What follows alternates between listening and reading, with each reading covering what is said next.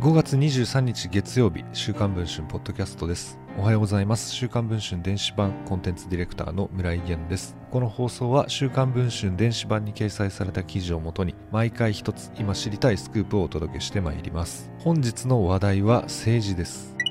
給料月100万円しか発言が物議を醸している細田博之衆院議長。地元松江市議会の議長から36万円の政治献金を受け取ったにもかかわらず政治資金収支報告書に記載していないことが週刊文春の取材で分かりました。政治資金規正法違反の疑いがあります。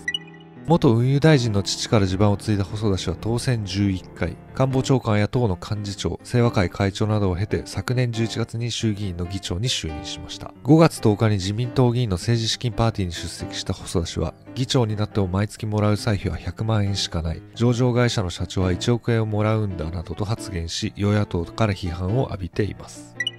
その細田氏が代表を務める政治団体が自由民主党島根県第一選挙区支部。この団体は細田氏が所有する松江市内の一軒家に事務所を置いています。一方この一軒家に事務所を置くもう一つの政治団体があります。自由民主党松江支部です。事務所だけではなく自由民主党島根県第一選挙区支部と同様細田氏の政策秘書が事務担当者を務めています。松江市議によると自由民主党松江支部の代表を務めるのが松江市議会の立脇議長です。議長の傍ら細田氏の自宅から目と鼻の先にある神社の宮司も務めているといいます。細田氏とは同じ町の生まれで長年政治活動を支えてきたといいます。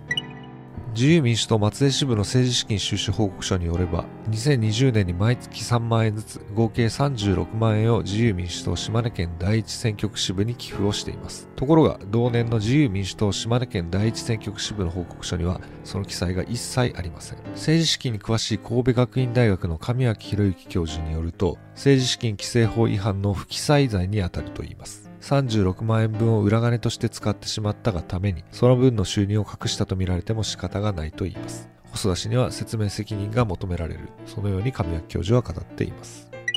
5月17日の朝、細田氏の事務所に事実関係を尋ねる質問状を送りましたが、期限までに回答はありませんでした。月100万円しか発言が批判を招く中、政治資金に関する疑惑が浮上したことで、どのような説明をするのかが注目されています。現在配信中の週刊文春の電子版では、細田氏がスナックやラウンジに対して会合飲食代などの名目で多額の政治資金を支出していた問題や、細田氏が複数の女性記者にセクハラをしていた疑惑についても、被害者の証言を交えながら商法しています。ご関心がある方はぜひチェックをお願いしたいと思います。本日の週刊文春ポッドキャストはこの辺りで終わりたいと思います。また明日の放送でお聴きいただければ幸いです。